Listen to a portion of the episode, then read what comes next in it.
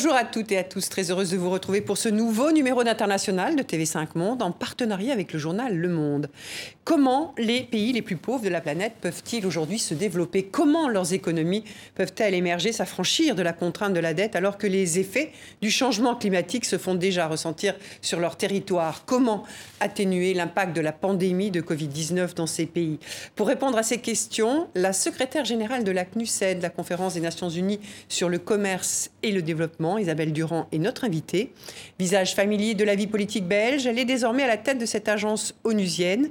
Avant de la retrouver, je vous propose de partir à la rencontre de Lyubov Morekodova. Elle a 79 ans. Elle vit seule dans le sud de la Sibérie, sur les rives du lac Baïkal, où elle élève son bétail. Extrait.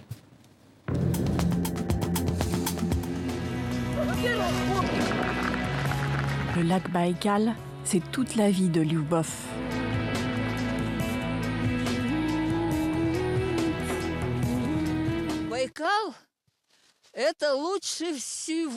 Le lac Baïkal est ce qu'il y a de plus beau au monde. Il est pur, c'est la nature vierge. Il est incomparable. Rien ne touche mon cœur plus que ce lac. Les hivers sont rudes. Lyubov doit percer cette couche de glace pour s'approvisionner en eau.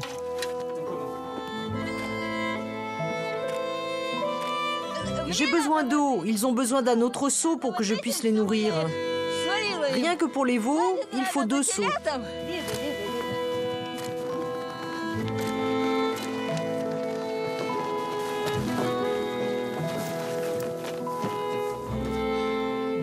J'aime la vie. J'aime la nature. J'aime tout. J'aime les gens en premier lieu. Lyubov signifie amour en russe. Bonjour Isabelle Durand. Bonjour. Merci d'avoir accepté notre invitation, celle de TV5 Monde et du journal Le Monde. Julien Buissou du service international du Monde est à mes côtés. Alors vous, vous avez publié cette, euh, cette histoire de Lyubov euh, sur votre réseau social avec ce mot inspiration. Alors dites-nous, qu'est-ce qu'elle vous inspire, Lyubov? Ben, je trouve qu'elle inspire beaucoup de choses. D'abord, les images sont fantastiques et la beauté de la nature est évidemment euh, très troublante.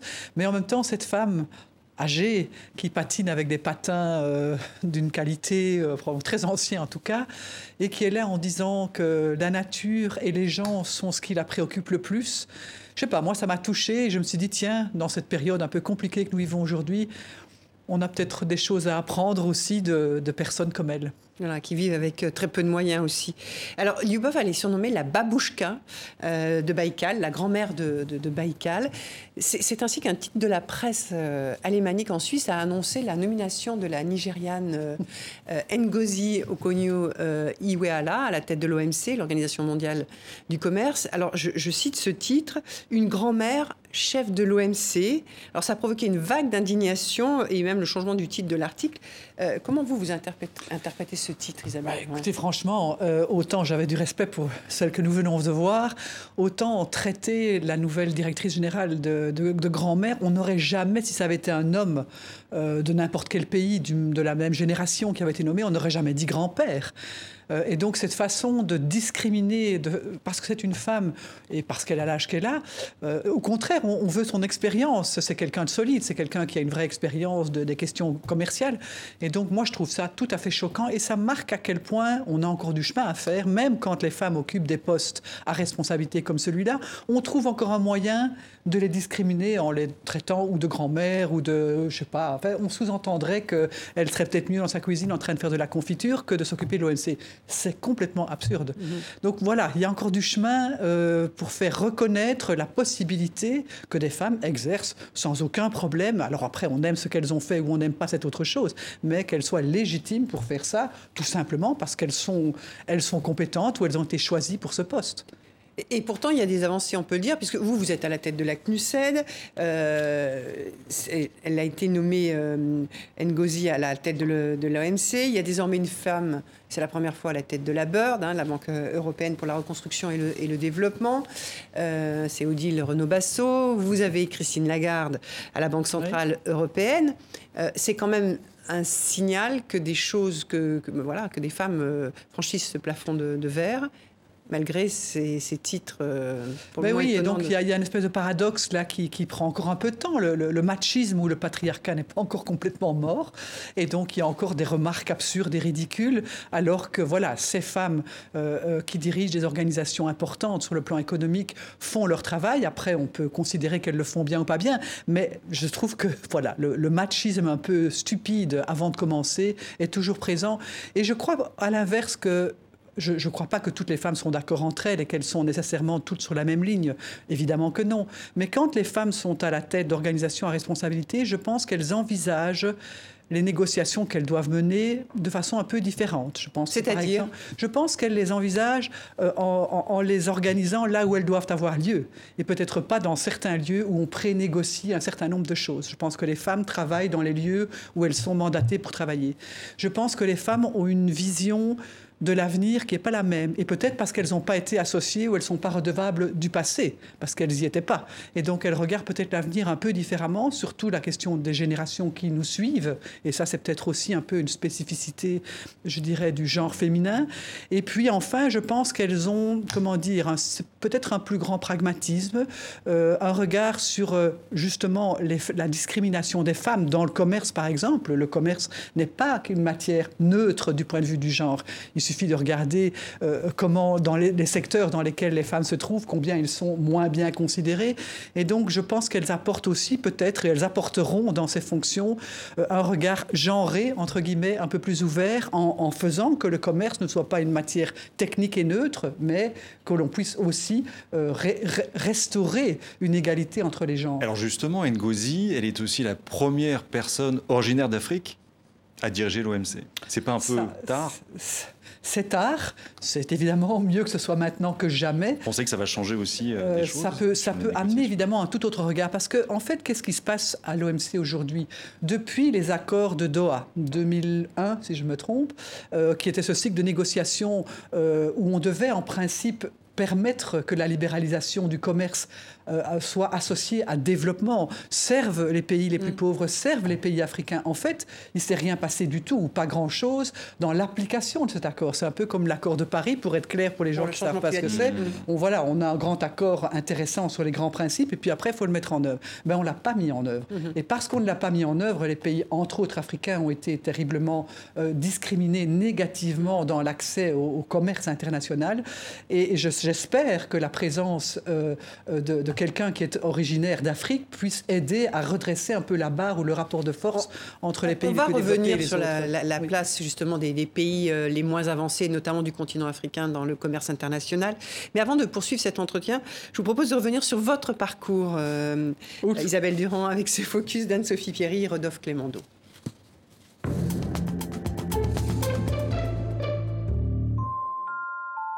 Des fleurs, des bulles et un masque, pandémie oblige. Vous célébrez votre promotion sur les réseaux sociaux, Isabelle Durand. Vous voilà à la tête de la CNUSED, une institution onusienne à Genève que vous connaissez bien depuis 2017. Elle travaille sur les questions de commerce, mais sur les questions de commerce liées au développement. Comment est-ce qu'on peut, par le commerce et par de l'action économique, encourager un développement plus équitable, évidemment, pour les pays les plus pauvres? Votre parcours a pourtant débuté loin des instances internationales. D'abord infirmière, puis enseignante auprès de jeunes en décrochage scolaire, vous entrez en politique aux côtés du Parti écologiste belge. Et vous en devenez rapidement la voix. Pour se faire entendre, je crois qu'il faut surtout être soi-même. Si on s'invente un personnage, ça ne marche pas. Vous serez vice-première ministre belge et ministre des Transports, en vert toujours et à vélo, comme lors de cette journée sans voiture aux côtés du futur roi Philippe. Euh, je crois que le rythme était tel, l'atmosphère y était, euh, le muscle aussi, le temps, il ne pleuvait pas. Protection de l'environnement, unité de la Belgique, égalité des sexes, Europe. Vous occupez le terrain dans les commissions d'affaires étrangères au Sénat et vous défendez les couleurs de votre parti jusqu'au Parlement européen. Il faut arrêter ça, monsieur le commissaire. Et pour ça, je vous fais quatre propositions. En 2017, vous quittez Bruxelles pour Genève et la CNUSED, un engagement au service du développement. Mais depuis un an, la pandémie frappe le monde, une crise sanitaire, mais surtout économique menace les pays les plus pauvres. Alors vous interpellez les pays riches à respecter leurs engagements. Les États font, des choix et, et ne, ne remplissent pas leur obligation de solidarité et de coopération internationale. Dans les pays les moins avancés, vous estimez que 32 millions de personnes supplémentaires pourraient déjà avoir basculé en 2020 dans l'extrême pauvreté. Voilà, nos téléspectateurs vous connaissent un peu mieux. Euh, on va s'intéresser au cours de cette émission à l'actualité en lien avec les questions de développement, mais concrètement, peut-être déjà, dites-nous à quoi sert exactement la CNUSED C'est c'est pas un organisme des Nations Unies qui est très connu, Très connu. par, euh, par le public. C'est vrai. Donc d'abord, conférence. Quand on pense conférence, on se dit ce sont des gens qui font des conférences. Ben non. En fait, une- enfin non, je veux Un dire peu, peut-être. un peu, mais pas seulement. Donc en fait, cette conférence, elle est née euh, dans la période de la décolonisation, donc il y a près de 60 ans maintenant. C'était à ce moment-là rien qu'une conférence qui a permis d'ailleurs de faire avancer un certain nombre de choses pour les pays en développement en matière de commerce international. Et puis, de fil en aiguille, c'est devenu un organe, une organisation. Donc moi, je travaille à Genève et il y a 450 personnes qui travaillent à la CNUSET et qui font quoi?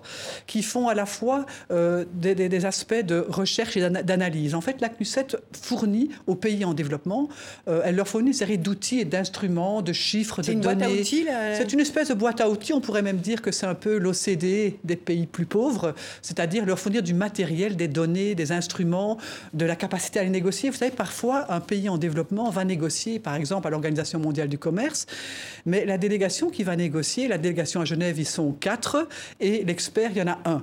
Et ils vont négocier à l'Organisation mondiale du commerce avec des pays riches qui ont des cabinets d'avocats, qui ont travaillé sur les... Donc il faut les aider aussi à, à être outillés pour la négociation. Ça, c'est un des rôles de la CNUSET.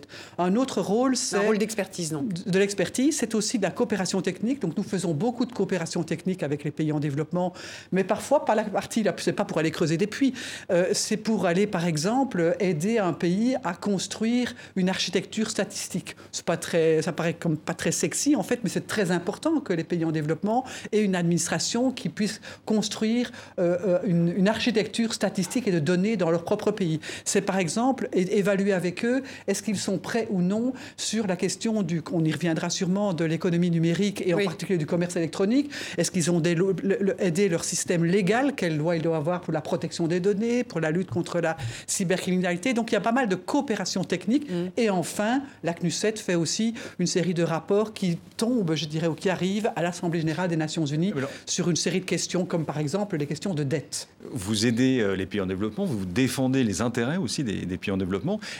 La Chine, euh, pays en développement ou pas? Aidez-nous. Parce que formellement, je crois que dans vos euh, rapports, on ne sait pas très bien si la Chine fait partie des pays en développement. C'est compliqué. Donc, fo- formellement, la Chine fait partie de ce qu'on appelle le groupe des 77, ils sont plus que 77 d'ailleurs, euh, qui sont les pays en développement, et elle est dedans. D'ailleurs, on dit le groupe des 77 plus la Chine. Elle est dedans et en même temps, elle est évidemment un acteur absolument déterminant euh, d'une série de, de- de- de données, d'instruments commerciaux et de développement. Et donc, elle joue un peu je dirais, sur les deux tableaux. Elle est à la fois considérée comme, comme pays en développement, et c'est vrai qu'il y a des régions de la, de la Chine qui sont vraiment largement euh, encore en besoin de développement, et de l'autre côté, c'est un pays qui mène l'économie mondiale, qui est en tension, pour le dire gentiment, commerciale avec les États-Unis, euh, et qui, par exemple, pour ce qui est de l'économie numérique, 90% du bénéfice de l'économie numérique a lieu en Chine et aux États-Unis. Et, et- et pas dans le restant du monde. Et donc c'est vrai qu'il y a une espèce d'ambiguïté là qui est. Mais vous continuez à, à l'aider dans des, ouais. Alors, dans des expertises On a, non, euh, la Chine devient, on ne l'aide pas, dans, d'ailleurs, elle n'est pas demandeuse de, de, de ces genres d'expertise. Ce, dont, ce qu'elle propose d'ailleurs, ce sont plutôt des fonds. Elle amène des fonds, et donc ça c'est une autre question, dans la coopération dite sud-sud, c'est-à-dire de, de- des pays en développement entre eux. Bon, la Chine est, Oui, c'est un, gros créancier est de, un gros, voilà, et donc elle, et, et- et en instaurant aussi des relations assez particulières avec les pays africains. Il y a des questions d'endettement là derrière, Absolument. parce qu'évidemment, toute la, la- la- la- la route de la soie, euh, euh, c'est une initiative chinoise qui, qui, voilà, qui a aussi pour effet euh, d'amener euh, peut-être aussi un certain nombre de difficultés pour les pays qui en sont les bénéficiaires. Alors, euh, la CNUSED a été créée, il y a- vous le disiez, il y a, il y a près de 60 ans. Lorsqu'elle a été créée, euh, les pays euh, africains euh, contribuaient deux fois plus aux échanges internationaux qu'aujourd'hui.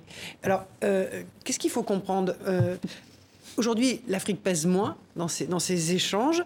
Euh, pourquoi et, et pourquoi ce recul surtout par rapport à il y a 60 ans?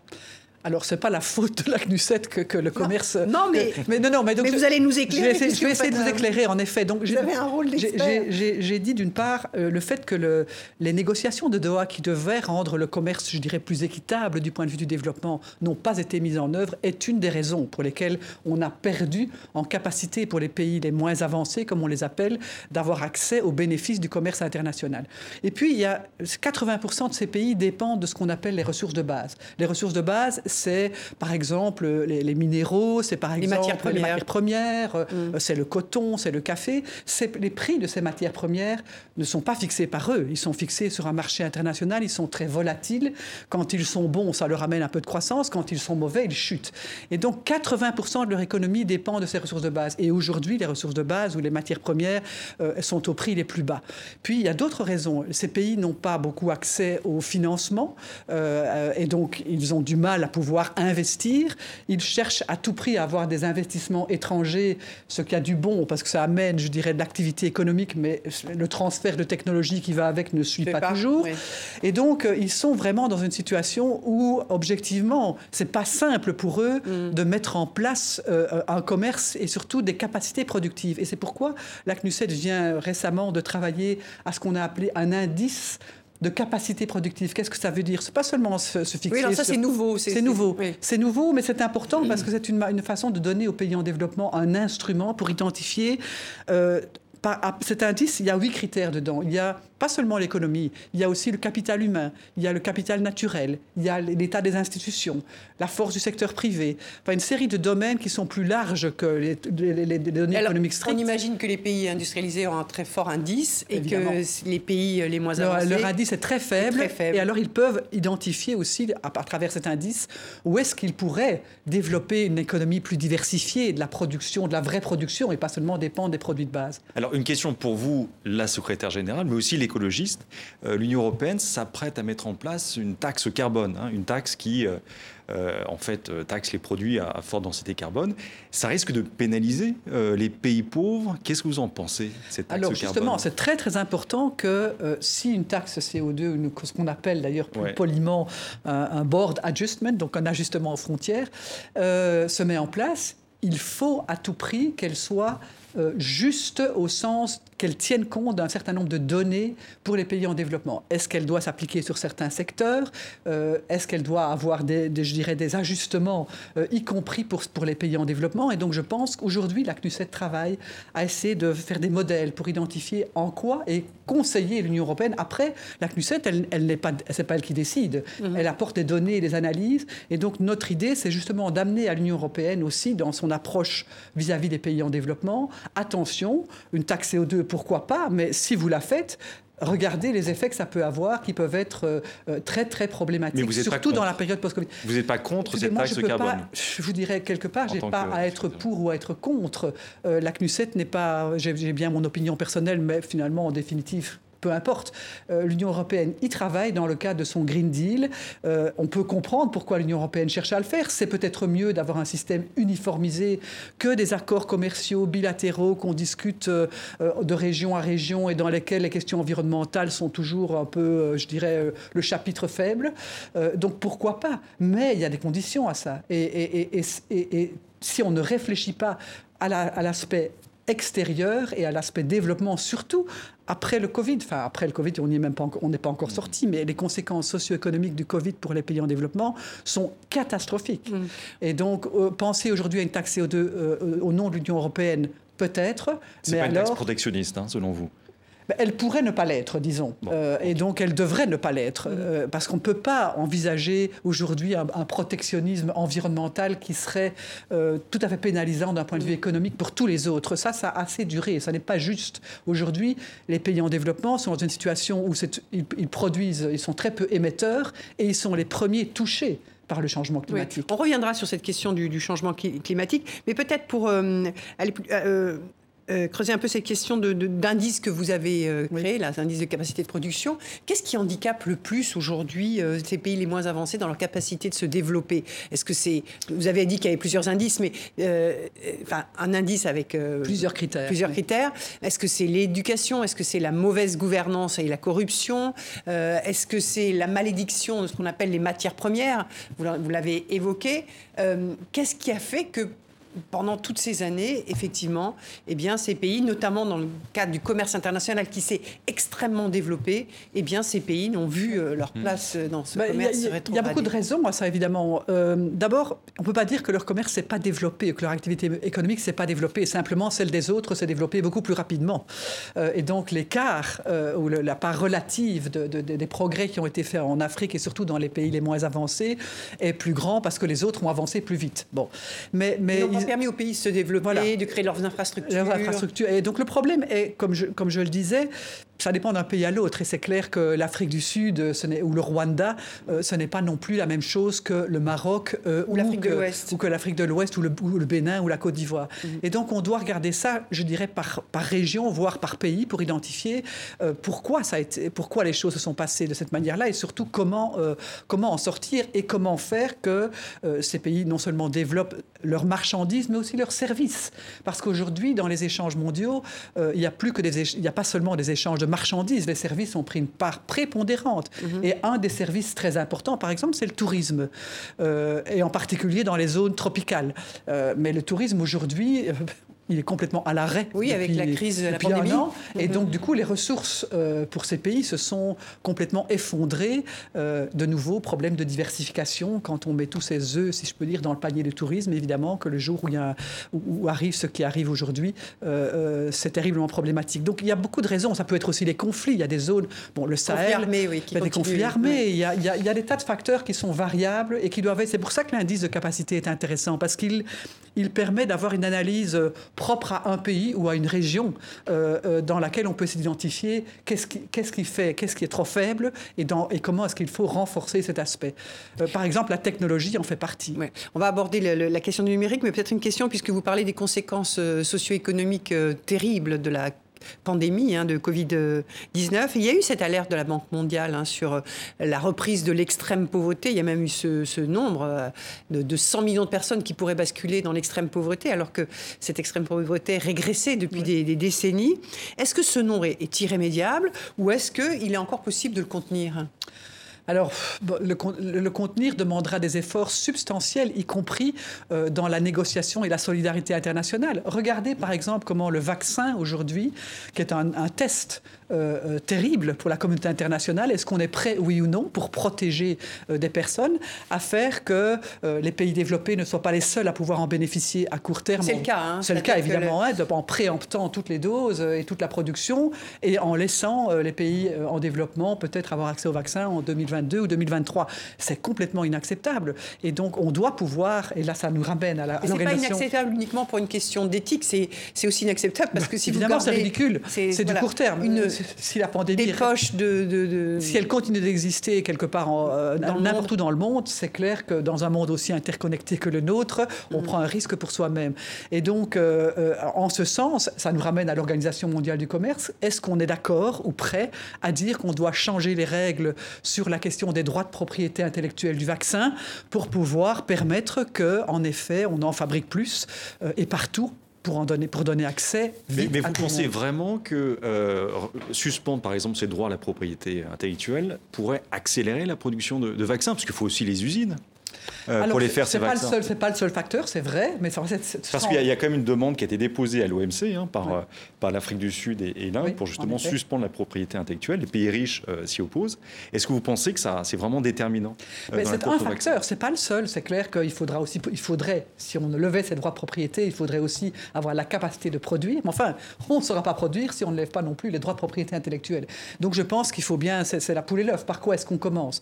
Et donc je pense qu'on doit lever ces, ces droits parce que Ici, pour le coup, ici, non seulement, on vient de le dire, pour la pandémie, il faut qu'elle soit, euh, je dirais, euh, adressée par le vaccin partout et simultanément. Et deuxièmement, parce que euh, c'est une, une question qui, aujourd'hui, doit permettre à l'OMC d'être plus équitable et lever un certain nombre de règles que d'ailleurs l'accord de Doha avait mis en évidence en son temps et qu'on n'a jamais mis en œuvre. Mais alors la CNUSED milite pour la levée de ce droit de propriété alors, intellectuelle Nous n'avons pas milité, nous ne sommes pas des, des, militants, nous sommes une organisation... Non mais vous préconisez alors, puisque vous êtes quand même des experts. Nous, on met en évidence en tout cas les risques de ne pas le faire et d'avoir aujourd'hui d'ailleurs comme le secrétaire général des Nations Unies lui-même qui appelle à, à ce que l'on puisse aujourd'hui trouver un accord. Le problème de, des Nations Unies, c'est que on peut faire des recommandations, euh, on peut prendre des positions, euh, mais ce n'est pas nous qui décidons.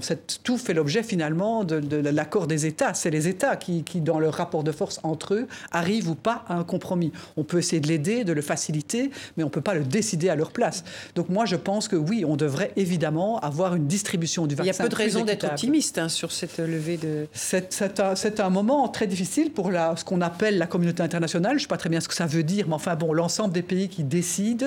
Euh, et c'est vrai que euh, cette question, elle est posée à tous. On ne peut pas seulement vous faire du protectionnisme vaccinal, si je peux dire, pour juste protéger sa population ou son, pays, euh, et en, ignorant le reste. Ça, n'est même pas tenable d'un point de vue santé publique. Juste sur la hausse de la pauvreté, puisque la CNUSED, vous avez des capteurs un peu partout dans le monde, des experts. Est-ce que vous craignez pas aussi les conséquences sociales de la pauvreté, qu'on ne voit pas aujourd'hui? Mais euh, mouvement politique, euh, vous craignez ça, les conséquences on, on, le voit déjà. Et on le voit y compris d'ailleurs dans certains pays développés, où la pauvreté aussi, euh, a, a, depuis, depuis la crise du Covid, a augmenté. et donc oui, c'est clair qu'il y a des, des, risques énormes à la fois de, de, de mouvements sociaux et, et, complètement justifiables et compréhensibles quand la situation se détériore. Donc il y a une urgence pour les pays en développement d'être attentifs évidemment à cette pauvreté. Mais le problème, c'est que pour pouvoir la résoudre de façon structurelle, il suffit pas seulement de, donner à manger à chacun, il s'agit aussi d'avoir la possibilité de garantir à tous un revenu décent. Euh, et ça, ça touche à toutes les questions qui nous ramènent euh, à, l'économie internationale. Et le, le, le problème, c'est que souvent la coopération au développement, y compris des pays développés, de l'Union européenne ou d'autres, elle est surtout axée sur de l'aide un peu immédiate, de l'aide à l'éducation, de l'aide à la santé. Elle est moins axée sur le changement structurel qui fait qu'on peut, en agriculture, dans la pêche, dans le tourisme, dans tous les secteurs. Parce que la France vient de, de voter la nouvelle loi pour l'aide publique au développement? Vous avez longtemps milité hein, pour une aide publique au développement. Qui est loin des 0,7% qu'on devrait. Alors oui. justement, bonne réforme, mauvaise réforme, qu'est-ce qui manque dans cette réforme? Alors j'ai pas suivi de près la réforme en France, mais en tout cas ce que je vois à l'échelon de l'ensemble des pays développés, c'est que un, l'aide au développement a largement diminué ces dernières années. Elle est, elle est très très très très loin des 0,7% qu'elle devrait de, du pays du produit intérieur brut du pays développé. On en est très très loin. Deuxièmement, souvent, et je, je, ne parle pas de la dernière réforme que je ne connais pas bien ici en France, mais on, on y a mis des choses qui ne sont pas de l'aide au développement. On y a mis la question, par exemple, de l'accueil des migrants. Oui. Euh, ben, c'est pas, euh... une, alors on pourrait dire évidemment que les migrants, c'est lié s'ils migrent, c'est pour des raisons de, c'est aussi les aider d'une certaine façon, peut-être, mais c'est une façon aussi de détourner, si je peux de dire, grossir l'aide au développement. Oui, ou de la grossir avec des choses qu'on devrait quand même faire de toute façon pour des, pour d'autres raisons internationales où on a des obligations euh, d'accueil des migrants. Et donc, euh, je, je, on voudrait mettre le changement climatique dedans. Bien sûr que tout est dans tout et la question climatique fait partie de la question développement, mais enfin, on a aussi des engagements par ailleurs de créer ce fameux fonds vert dans l'accord de Paris qui doit aider où les pays riches qui, ont, qui, sont les plus gros émetteurs et les plus gros responsables de la crise climatique doivent pouvoir contribuer à l'adaptation dans les pays euh, les, mo les, moins développés. Et ce fonds vert, il n'est pas non plus euh, exactement non, rempli parce comme il, il, y a des sommes qui devraient être affectées qui n'y sont pas. Mmh. On, on, va peut-être progresser dans cette émission en abordant, vous en avez parlé au tout début, les, des, des, du numérique, hein, des nouvelles technologies. Euh, on a vu ô combien pendant cette période de pandémie, euh, c'était important la digitalisation, soit pour le télétravail ou en matière d'innovation et de, recherche pour la, santé.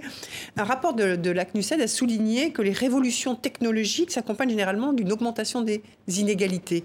Alors, c'est le constat que vous faites à la CNUSED concernant la fracture numérique entre pays riches et pays pauvres? Oui, donc dans les révolutions euh, industrielles précédentes, souvent les inégalités euh, étaient des inégalités nationales entre classes sociales. Déjà augmentent. Oui, les, voilà, les ouais. inégalités entre classes sociales au sein d'un même pays. Aujourd'hui, la, la, la révolution numérique le numérique, ce n'est pas un secteur. Le numérique, c'est un, vecteur, un vecteur de toute l'économie. Et donc, en effet, on a des inégalités très, très grandes euh, entre pays, euh, parce que certains ont accès non seulement à la connectivité, ce qui est le, minimum euh, de base, je dirais, mais au-delà de ça, certains ont, développé de l'innovation, des compétences. Si on parlait de la Chine, ben oui, la Chine a énormément investi dans la formation et dans la, la technologie, l'innovation comme un moteur du développement, alors que pour beaucoup de pays, PMA, euh, c'est une question qui est encore considérée comme un secteur ICT à part. Où on va... PMA, c'est les pays les moins avancés. Hein. Les pays les moins avancés. Et mm. donc, il est, il est essentiel qu'ils entrent, qu'ils sautent dans cette révolution numérique. Ce dernier rapport dont vous parlez ne se contente pas de regarder la connectivité, mais regarde par exemple qu'est-ce qui va se passer si les, pays les moins avancés sont absents de l'intelligence artificielle, de la robotique, de l'Internet des objets. avant de parler d'intelligence artificielle, pour utiliser une nouvelle technologie, il faut savoir lire et écrire, ce qui n'est pas le cas de tout le monde dans les pays euh, les moins avancés. Il faut avoir l'électricité. Alors qu'est-ce qu'on fait avec ça ah Est-ce bah que ce n'est pas un problème d'abord d'infrastructure Est-ce qu'il faut pas déjà raccorder tous les foyers à l'électricité? Absolument. Euh, donc sans donc il y, a encore beaucoup de coupures d'électricité dans beaucoup de pays africains, qui, pays, de, pays moins avancés, qui posent problème non seulement pour les individus en tant que tels, mais aussi pour l'économie en général. Et donc oui, l'infrastructure est, clé euh, pour le développement, mais je voudrais pas qu'on se dise on va d'abord faire l'infrastructure et attendre que tout le monde soit équipé en électricité pour commencer à se pencher sur l'éducation. Mm. L'éducation à la technologie, c'est maintenant que ça doit commencer aussi. Alors c'est vrai, il y a l'éducation tout simplement à lire et écrire qui est aussi mm. prioritaire, mais pourquoi ne pas simultanément ajouter l'éducation technologique à l'éducation tout court? Je vais vous faire écouter, si vous voulez bien, Mac Tardiop. Il est le, le vice-président de la Banque mondiale pour les infrastructures. Il fait un peu écho à ce que vous dites, puisqu'il résume en quelques mots l'atout du numérique en Afrique, notamment en matière d'éducation. Il s'exprimait sur ce plateau en décembre dernier. On l'écoute. Quand on voit aujourd'hui euh, le, dynamisme des, des, des start-up en, Afrique, la créativité de cette jeunesse africaine, quand on voit aujourd'hui l'impact que cela peut avoir à, sur, sur l'éducation, où on voit de plus en plus des jeunes qui peuvent accéder à, du savoir euh, euh, de manière instantanée. Il y a 20 ou 30 ans, quand il fallait faire sa, recherche euh, euh, euh, au niveau universitaire, il fallait se déplacer en France, il fallait se déplacer en, Angleterre, il fallait se déplacer aux États-Unis. Aujourd'hui, un jeune à Abidjan, à Dakar, à, Nairobi peut accéder à, cette connaissance de manière immédiate et pouvoir être formé de la même manière que les gens sont formés dans les pays développés. Je vous voyais euh, acquiescer, mais est-ce que le développement numérique dans ces pays est vraiment une priorité, notamment des, des dirigeants, des élites? Alors ça doit le devenir et ça doit l'être pour les raisons qui viennent d'être très bien expliquées. Donc c'est clair que si on, considère qu'il y a une gradation et qu'il faut d'abord s'occuper de, la pauvreté, je pense que tout, c'est un système et on ne peut pas négliger le numérique euh, comme étant un des vecteurs possibles, surtout par rapport à, la, démographie dans ces pays et, comme, comme ça a été dit, la créativité et le, le besoin. Une démographie, beaucoup de jeunesse euh, qui ont besoin d'être formés, etc. Est-ce que vous avez le sentiment que ceux qui qui dirigent ces pays et parlons par exemple de, l'Afrique francophone. Est-ce que ces pays euh, investissent suffisamment dans ces secteurs? Alors investissent, investissent, et donc on, revient à la question financière. Je, ne pense pas qu'ils refusent d'investir. Je pense qu'un, ils doivent comprendre l'importance de mettre des moyens, même si ça peut apparaître comme un peu secondaire, de mettre des moyens très vite, tout de suite sur l'éducation et la formation. Alors qu'on n'a pas accès à l'eau, qu'on n'a pas accès à l'électricité. Oui, mais, je pense que même, même un les, routes. Oui, mais même un agriculteur qui doit irriguer, si il a accès à, des technologies qui lui permettent d'identifier où il peut irriguer, comment il peut irriguer. Et on sait bien que la technologie peut aussi aider à améliorer l'agriculture, à améliorer le monitoring de la santé. C'est pas qu'une affaire de petites start-up qui feraient des trucs un alors peu justement, geek, le, hein. le, fossé se creuse pas aussi au niveau, enfin dans les pays euh, en développement entre euh, les urbains, les citadins qui ont accès euh, aux nouvelles technologies et les autres en fait. Le fossé se creuse à l'intérieur de ces pays-là. Oui aussi, c'est vrai, mais ça, le monde rural a toujours été différent, si je peux dire, des grandes villes. Ça, c'est un, c'est un fait partout euh, dans les pays en développement comme partout ailleurs. Mais je pense qu'aujourd'hui, la, pénétration, par exemple, de la téléphonie mobile euh, va très loin, y compris, euh, peut-être pas partout, mais va, va très très loin et au-delà des grandes villes. Et vous aurez remarqué que, par exemple, ça a commencé au Kenya, mais maintenant, la, monnaie téléphonique est devenue quelque chose qui, est de, qui est généralisé. Et pourquoi c'était comme ça? Ils ont été très créatifs. Ils ont constaté que quand les, pays, les gens des villes devaient renvoyer de l'argent, l'argent au village, mm. ils avaient des problèmes pour euh, faire parvenir cet argent. Et donc, comme les gens n'avaient pas confiance dans les banques, euh, on a créé cette monnaie téléphonique qui sont comme des cartes prépayées, si je peux dire, qui permet d'envoyer de l'argent facilement au village. Et depuis, cette monnaie téléphonique est devenue quelque part le système bancaire dans pas mal de pays. Autrement dit, la technologie, elle a, elle a aidé, y compris le lien entre les villes et les campagnes.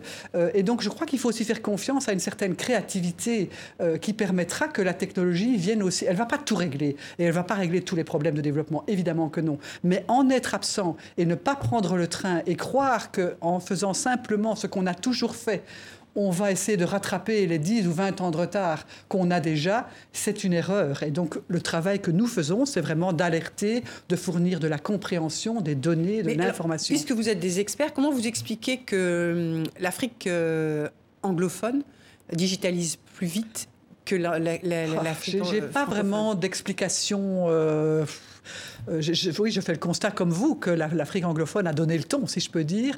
Euh, je ne sais pas pourquoi. Est-ce que c'est lié Le Rwanda était quand même aussi un pays francophone avant de devenir un pays anglophone, si je peux dire. Mais, mais enfin francophone. Bref, mais je, je crois que il y a peut-être un rapport au développement qui n'a pas été le même, un problème aussi culturel, les, restants de, ce que le modèle colonial a amené dans chacun de ces pays. Je n'en sais rien. En tout cas, toujours est-il que c'est vrai que... Et, aujourd'hui, je, suis souvent en contact avec des pays d'Afrique de l'Ouest francophones, euh, entre autres au Bénin, par exemple, où ils font de très gros efforts sur la digitalisation avec de très, petits moyens.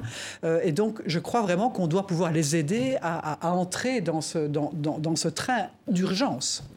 Et est-ce que la digitalisation des économies peut euh, favoriser une meilleure gouvernance?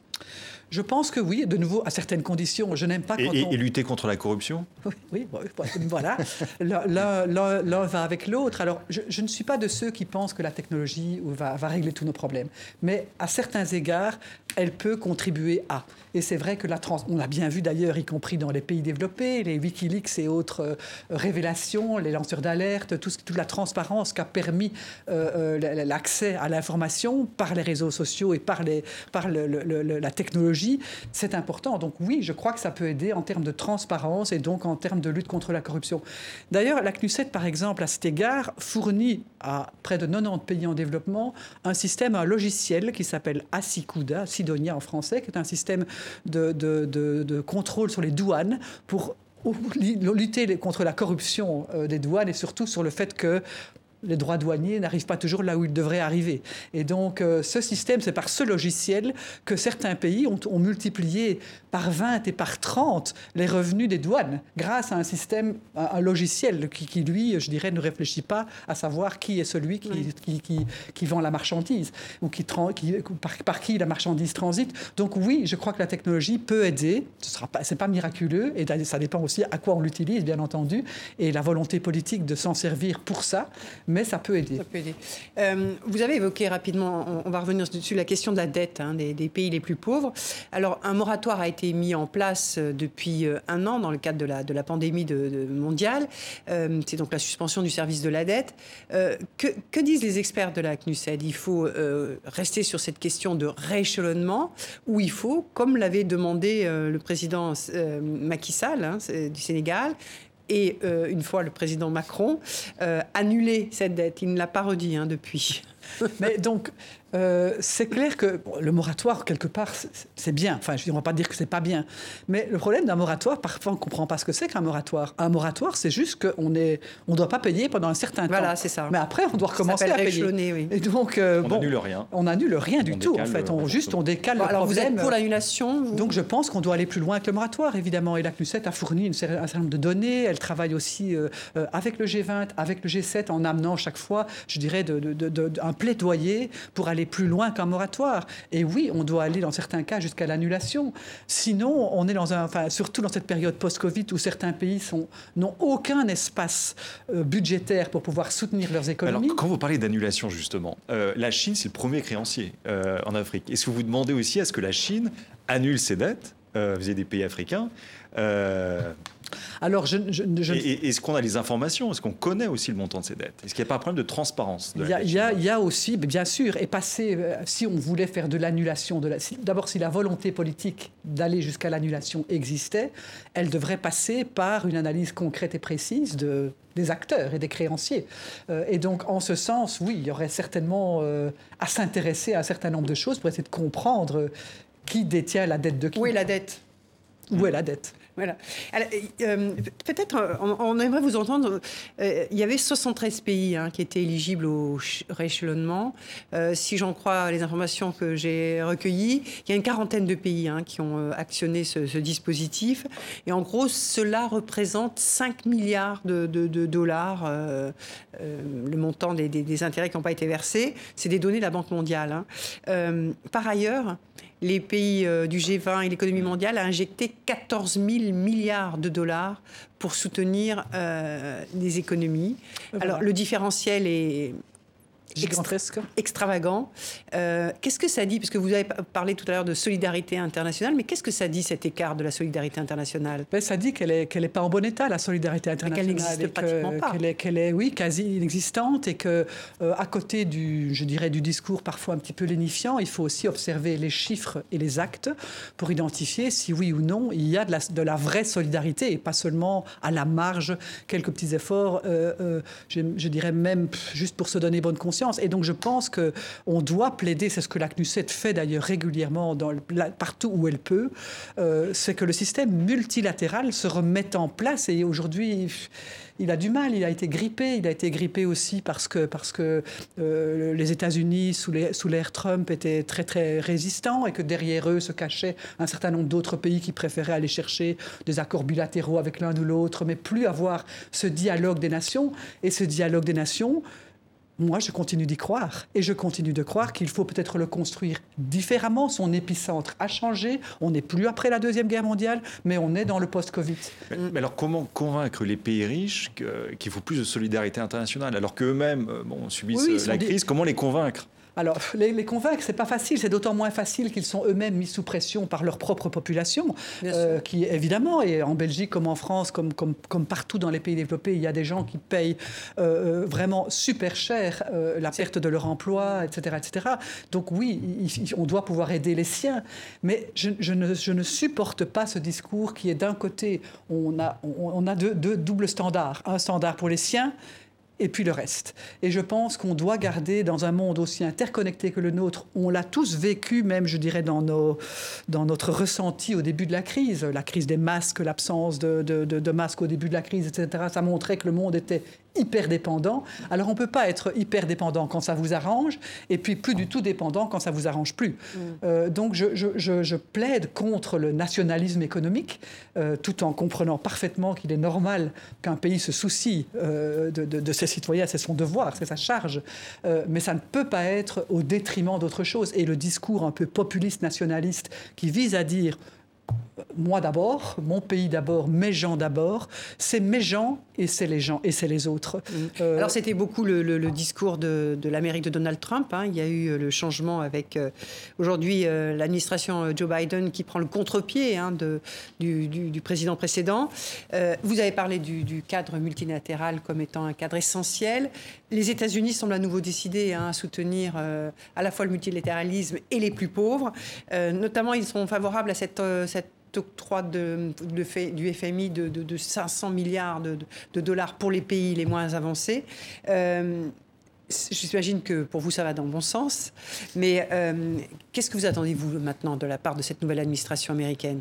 Puisque vous dites on n'est plus à la Seconde Guerre mondiale. Alors, Alors, alors c'est clair que, premièrement, oui, je, crois que c'est un bon signal que- que- qu'une grande puissance comme les États-Unis revienne ou, revienne dans la discussion multilatérale de façon plus ouverte. Ça, incontestablement, c'est bien.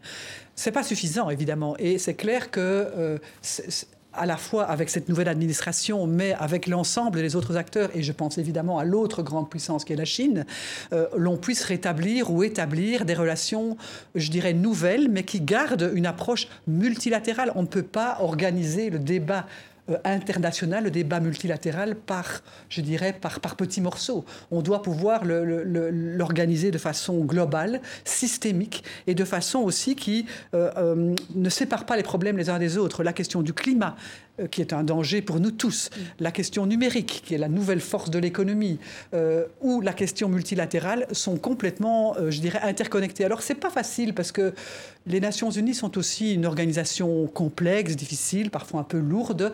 C'est normal, quand on travaille avec 192 pays, c'est pas Et elle a souffert pendant cette crise aussi, puisqu'elle a l'impossibilité de tenir sa. Ces réunions, tout est virtuel, donc c'est pas simple. Mm. Et donc, elle est perfectible, bien entendu. Mais je crois qu'on ne peut pas se. Enfin, on peut pas considérer que finalement, ça ne marche plus vraiment le multilatéral. C'est pas grave. On va essayer de faire des choses par petits groupes.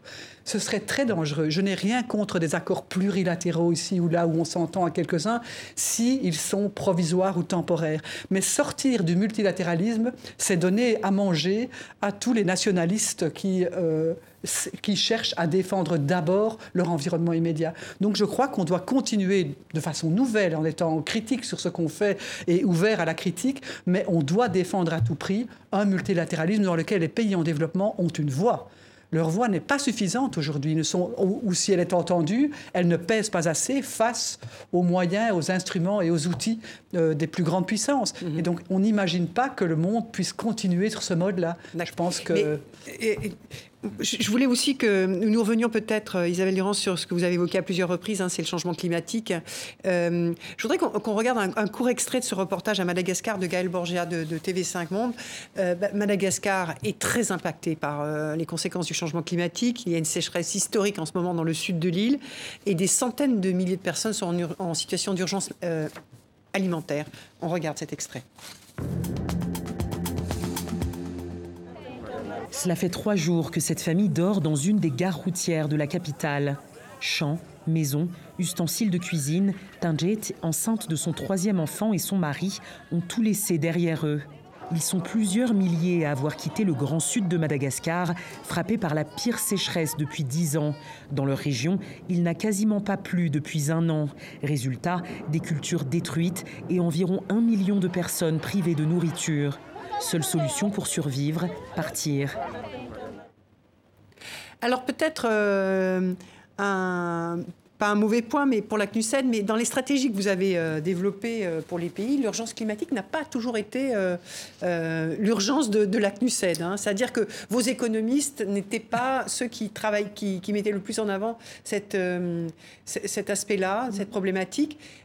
Pourquoi? Pourquoi Je dirais pas que vous avez raté un peu le train de cette, problématique euh, les années précédentes, mais pourquoi vous avez autant tardé à mettre l'accent sur cette question C'est pas tout à fait juste parce qu'il y a quand même une série de programmes qui existent depuis des années sur l'exportation des produits verts, sur la biodiversité, la manière d'en tirer profit tout en la protégeant. Donc on a tout un secteur qui travaille là-dessus au sein de la CNUSET. Mais vous étiez il est experts, vous auriez pu avoir une, une acuité particulière sur. Il est vrai que sur la question climatique ben, je crois que la conscience climatique, elle, elle, a mis du temps, y compris chez nos États membres, parce qu'en en fait, la CNUSET, elle est aussi mandaté par ces États membres. Et ces États membres, eux aussi, ont mis du temps à comprendre l'urgence climatique. Et aujourd'hui, ben, on voit Madagascar, on voit partout dans les zones tropicales et subtropicales à quel point la raréfaction des pluies, euh, l'acidification de l'eau de la mer, euh, l'élévation du niveau de la mer, les, constats sont concrets, précis. Et aujourd'hui, nos États membres nous demandent de travailler sur les questions climatiques, ce qui n'était pas le cas euh, auparavant. Et je, prends un exemple, par exemple. le le Sénégal est un pays où je crois, trois quarts ou quatre cinquièmes de la population vit sur la côte. Avec l'acidification de la mer, avec l'élévation et l'érosion des côtes, euh, on va avoir dans les 10, 20 prochaines années, de grosses, ou dans les 50 prochaines années, s'il n'y a pas une adaptation et une modification, euh, une adaptation à ce changement climatique, on va avoir des problèmes on en a à Madagascar de, de, famine ou en tout cas d'insécurité alimentaire. Ici, c'est les ressources des, gens, le tourisme et la pêche, parce que ce sont les secteurs les plus affectés par le changement climatique. C'est la pêche, l'agriculture et le tourisme. Ce sont, pour ces pays, une énorme partie de leur revenu national, de l'emploi et de la, des revenus de, la population. Et donc, s'attaquer au changement climatique ou à l'adaptation à ce changement climatique, c'est absolument crucial pour développer d'autres méthodologies de culture, peut-être peut-être déplacer certaines cultures, organiser autrement les ressources de base. Ou Mais est-ce que vos avis sont entendus? Parce qu'après tout, vous, vous émettez des avis, des expertises, mais il n'y a rien de coercitif dans ce que non. vous... Donc nous ne sommes pas une organisation, contrairement à l'Organisation mondiale du commerce qui fait les règles, nous ne faisons pas de règles. Nous sommes là, je dirais, pour équiper, aider, fournir du matériau euh, et, et, permettre aux pays au développement de prendre leurs décisions. Après, c'est à eux de les prendre. Et est-ce que vous pensez justement que le commerce euh, mondial, c'est compatible avec la lutte contre le climatique Parce que pour exporter, il faut envoyer des, des t-shirts, tout un tas de produits très très très loin, donc c'est les émissions de gaz à effet de serre. Est-ce que les deux vont ensemble? Alors, ça dépend quel commerce, évidemment. Et donc, je pense que le, Covid a, je dirais, mis en évidence, en de façon un peu plus claire, euh, le, danger d'avoir euh, des longues chaînes de valeur dans lesquelles, en effet, des produits font des milliers et des milliers de kilomètres. Et donc, on doit développer, surtout qu'en plus, ce n'est pas nécessairement une garantie de revenus pour ceux qui, produisent. Hein. Ces, fleurs ou ces t-shirts, euh, on a bien vu à quel point certains secteurs sont extrêmement fragiles et, et, et certainement indécents du point de vue du revenu de ceux qui y travaillent. Donc je crois que réellement revoir les chaînes de valeur aujourd'hui, identifier d'abord des marchés régionaux, ça fait moins de kilomètres, ça fait moins de CO2, c'est plus facile pour les, les, PME et les petites entreprises africaines ou autres de pouvoir Donc avoir ça veut dire que l'Éthiopie, par exemple, pourra plus exporter de roses en Europe ça veut dire qu'elle privilégiera d'abord son marché régional et qu'elle pourrait, si on parvient à développer, c'est l'enjeu d'ailleurs de, de, l'accord de libre-échange africain continental qui se discute, hein, l'idée que l'Afrique a choisi d'essayer de, construire un marché unique comme l'Union européenne, si je peux dire. C'est un enjeu oui, mais, gigantesque. souvent des productions de ces pays, quand euh, voilà, Julien parle de, des tulipes de l'Éthiopie, c'était qui, sont, euh, qui sont transportées par avion. C'est des productions, et il y a d'autres pays en Afrique qui le font, c'est des productions qui sont destinées aux elles sont euh, faites pour, sur mesure. sur mesure. Donc, ce c'est pas pour une économie régionale.